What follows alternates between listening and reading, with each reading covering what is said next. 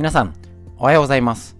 12月22日水曜日、第189回手作り酵素ラジオ。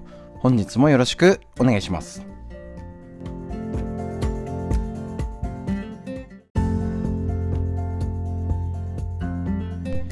こちら、手作り酵素、本日のラインナップ。えっ、と、少し前からね、少し、えー、と変更しまして、フリーでするお話、こちらでコロナだったり、その時々の必要なこと、体温めようとかね、直々のお話をフリーでしております。またね、続いて脳について、もうね、ボケないために。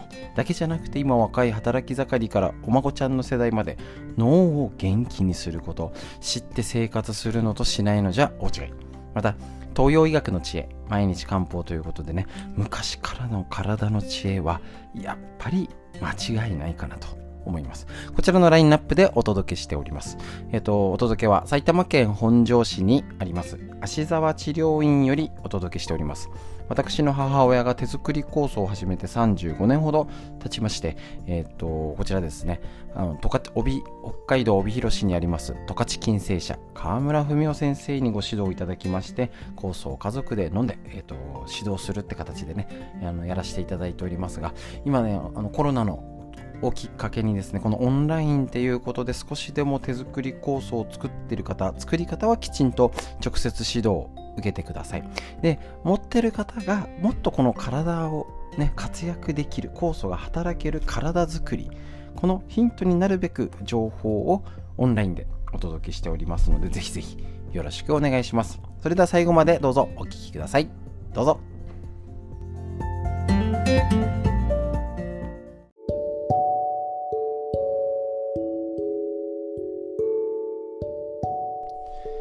はい。それではですね、えっと、最初のフリーのお話しするこちらのコーナーで、いつもコロナのこととかはね、確認しているんですけれども、ちょっと、えっと、日本国内でもコロナの感染が少し微増している状態ですね。あのーまあ、この辺はね、わからない。本当にこのわからなさがやですね、えっ、と、かなり、えっ、と、少しずつオミクロン株がっていうだったり、これ、クラスターですよね。沖縄すごいですね。で意外とこちら埼玉のすぐ川挟んでこういってすぐの群馬が結構多いんですよね。工場関係とかねなんかいろいろあるらしいんですけれどもね。えっ、と少し増えてきたかなとは思うんですけれどここれがね気をつけましょう。皆さんもどうですかね。私もまだあの決めかねてるというかね。何人が多いの？なんかぐちゃぐちゃになってませんか？多分ね一度なんか増える前に整理しといた方がいい気がするんですよね。なんか何人が多いのっていうところなんですよ。一応国内の感染者数って151人ですね。前々日っていうことになりますけど。でその前の週に比べの同じ日に来たら74人増えてるので微増なんですけどその前って70人しか全国内で1日70人しかいなかったんですね。あの東京で何千人出てたっていうのと比べるとね東京で38人ぐらいですか？で先週より14人増えた。これは増えたに入るのか？どうなんでしょう？皆さんはどう思いますでしょうか？増えてるんですよ。増えてるんですよ。14人って誤差も入るんじゃね？とかっていうね。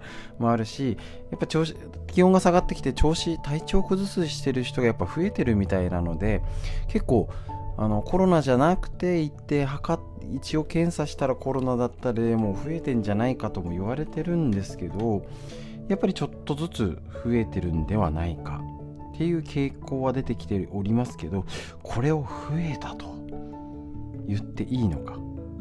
わからないですしじゃあ何人増えたのか。東京都でちょっと前まで500人でやべえだったんですよ。ですよね。覚えてますか？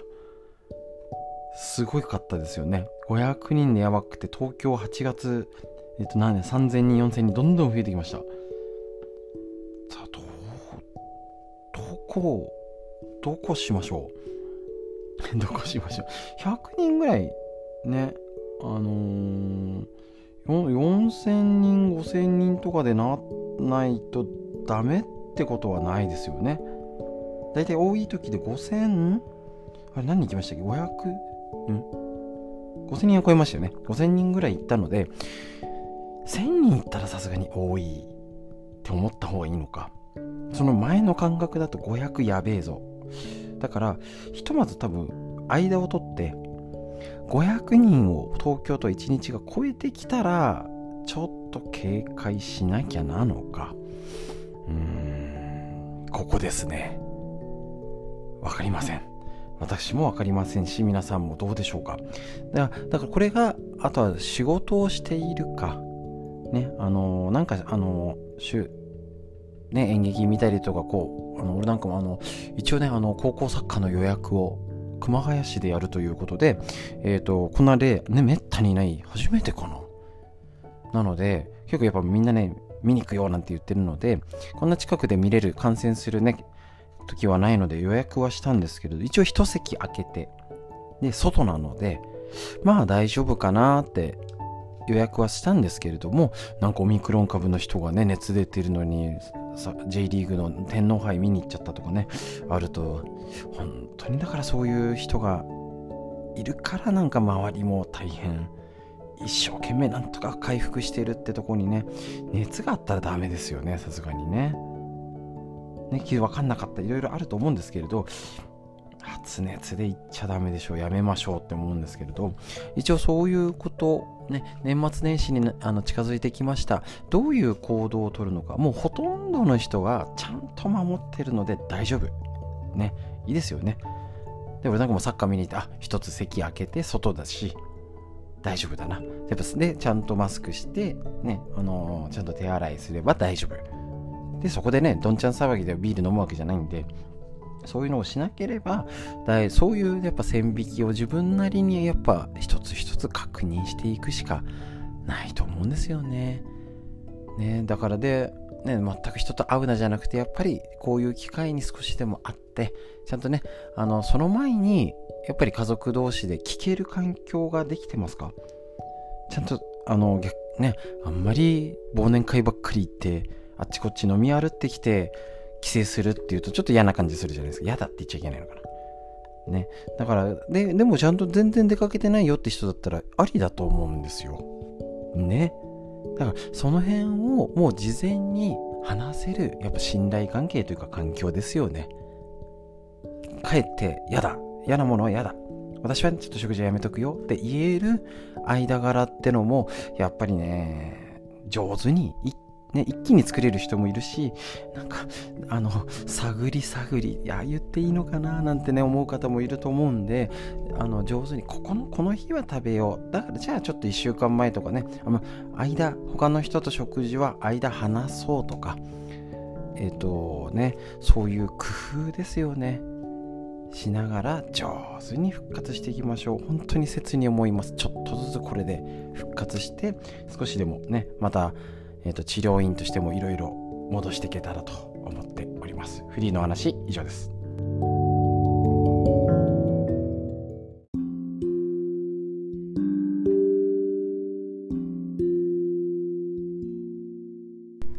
続いて脳にいいこと辞典認知症予防の第一人者が教える本当に聞くことだけを集めました白沢拓司先生監修の正当者西東社のねこちらの本より紹介して、えっ、ー、とボケないためにももちろんですけれどもねあの働き世代も頑張る脳を元気にするためにってことで家族みんなで脳のことを勉強していきましょう一つ一つもう実践編あんまり細かい理屈理論よりはこれしてねおこれしないでねをどんどんご紹介しております。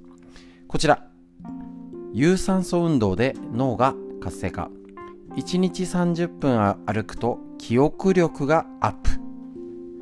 脳にとって運動がいいことは様々な研究によって証明されてます。もう間違いありませんね。もう100%です。運動の中でも記憶力や思考力といった認知機能と関係が深いのは有酸素運動です。よく聞きますね。要はなんか、あの、うんって息を止めて、なんか重いものを上げるんじゃなくて、ゆゆっくり息吸って吐いてってしながらできる。すごいざっくり言ってますけどね。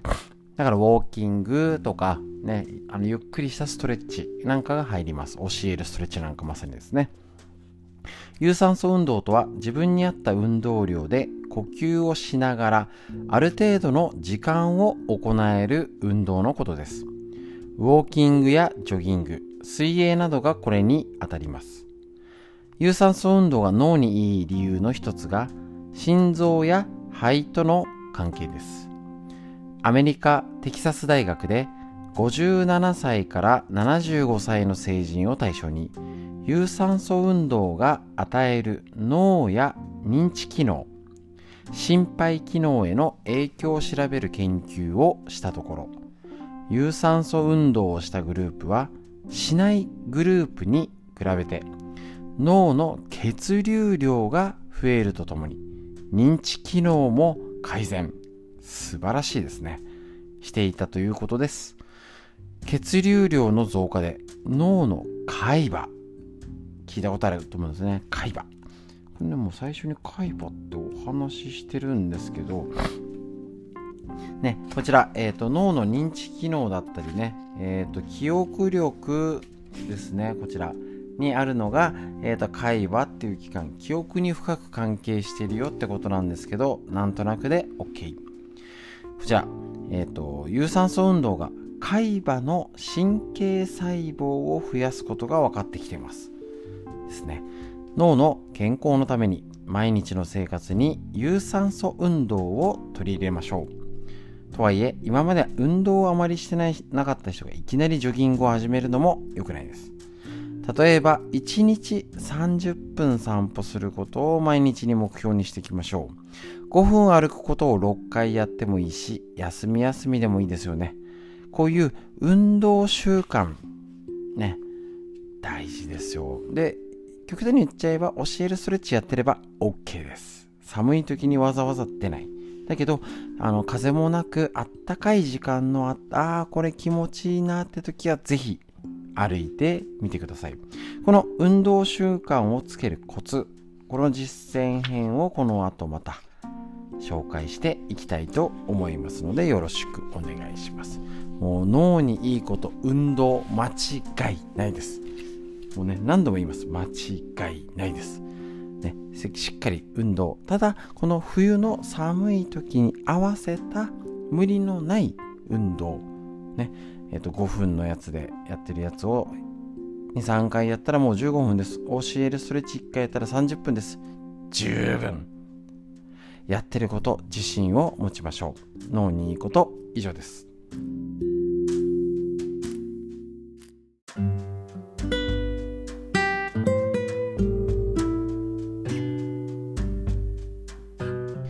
続いてこちら、参考本、緑や緑薬品漢方堂の毎日漢方。体と心をいたわる365のコツ。桜井大輔先生の夏目社よりこちら出てる本で紹介しているんですけれども、今日は当時です。12月22日。もうね、10日ないんです。今年。早い。早いです。一つ一つ確認していきましょう。極度の緊張にはレモンの丸かじり。どうなんでしょう？これ酸っぱくなっちゃうじゃん。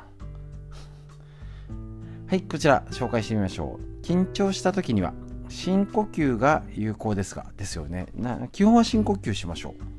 ゆっくり息吸って。吐いて。ですね。それでも落ち着かないような時例えばパニック症などの極度の緊張感が襲ってきて何も考えられなくなってしまうような場合は生レモンをかじるのがおすすめです。想像がつかない。何でしょう。あすいません。えっとごまかす？どうどうなんでしょう。頭はパニックを起こしそうですけど。酸味は気の巡りをコントロールする肝臓を整える力を持っています。レモンのような柑橘系の香りには気を巡らせる作用があるとされています。なるほど。ちゃんと理屈がある。またレモンの強烈な酸味がそれしか考えられない状態から意識そらしてくれます。ほんとそれると思います。パニック。脳がパニック。あえてあえてこれ狙うんでしょうかね。ほほう。酸っぱすぎて体に一瞬強く力が入ることで逆に力を抜きやすくなる効果。あ面白いですね。これねえっ、ー、と多分例えば陰と陽っていう考え方でもあると思うんですけどこれ自律神経だったら交感神経と副交感神経もあると思うんですね。一回えっ、ー、と振り切っちゃうっていいんですよね。振り切りすぎたらダメですよ。難しいんです。この塩梅は難しいんです。ただこの酸味でもう埋め尽くす。ありですね。これは本当にそうなんですよ。あの体に一瞬あの力脱力してって言って抜けないんですけどあの、えーと、筋弛緩法なんかいろいろ言い方ありますよね。かえってすっごい力入れてすっごい力入れて全身力入れてから脱力って言った方が力抜けるんですよ。何にもなくはい脱力して脱力して脱力してって意外と抜けないんですよね。これね面白いですねこういうね。かえってさもうパニック症などの極度の緊張感が襲ってる時にレモンはないぞ。携帯しとくのか？ってのはあるツッコミどころはあるんですけども、えーと、何かあったら酸味を口にパクって加えるっていうのを何かもしお家でねしかも部屋じゃ無理ですよね。台所に攻めていないとしかも生レモンが程よくカットしてある状態が冷蔵庫に開けて手が届くところにないと無理。確率が低いですね。でも何でしょう？なんか知ってる？なんだこのちょっとプチ情報的に知ってるとなんかすぐにねあのなんかトリビアの泉懐かしいですね。あれじゃないですけどなんだろうこれ全く使えなくない？みたいなやつでもないけどなんだろう今日から使えるわけでもないなんかいるんだかいらないんだかのこの情報っていうのもいいかと思います。酸味何かあったらぜひ試してみてください。東洋医学の知恵以上です。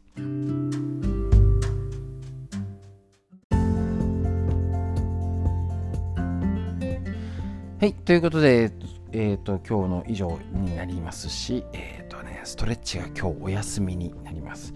えっ、ー、と実はですね当時の日こちらえっ、と最近ちょっとね仕事でえっ、とバタバタしてて行ってなかったんですけれどもえっ、と当時の水を取りに行ってまいります。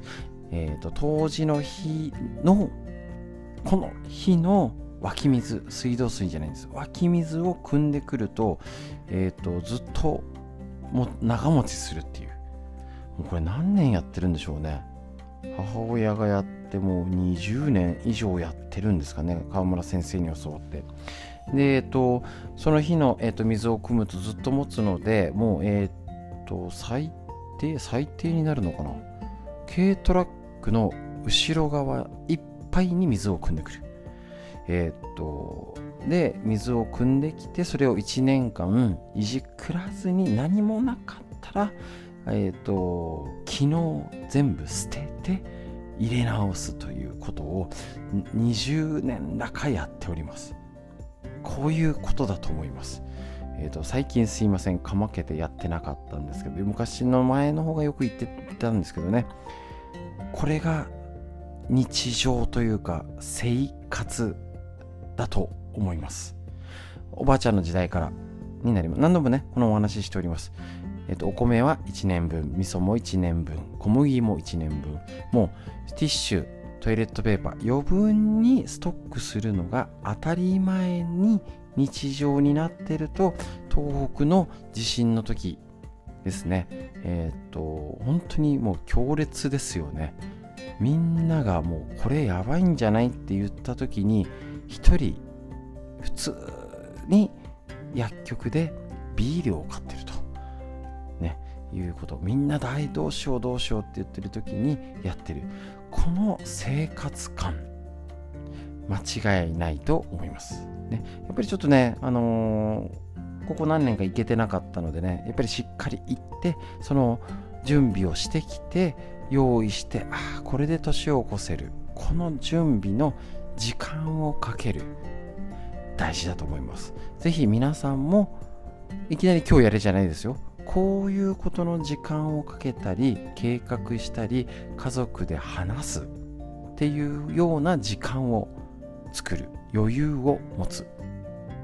ないんですけどね。だけどその時間を無理やり作るっていうのはやっぱり生活なんだと思います。それが日常です。長くなりました。皆さん太陽に向かって息吸いましょう。吐いて。はい肩をぐるぐる回して伸びましょう。うん。で体を伸ばして息吸って。吐いて。素敵な一日の始まりです。皆さんにとってより良い一日になりますように。今日も最後までお聴きくださいましてありがとうございました。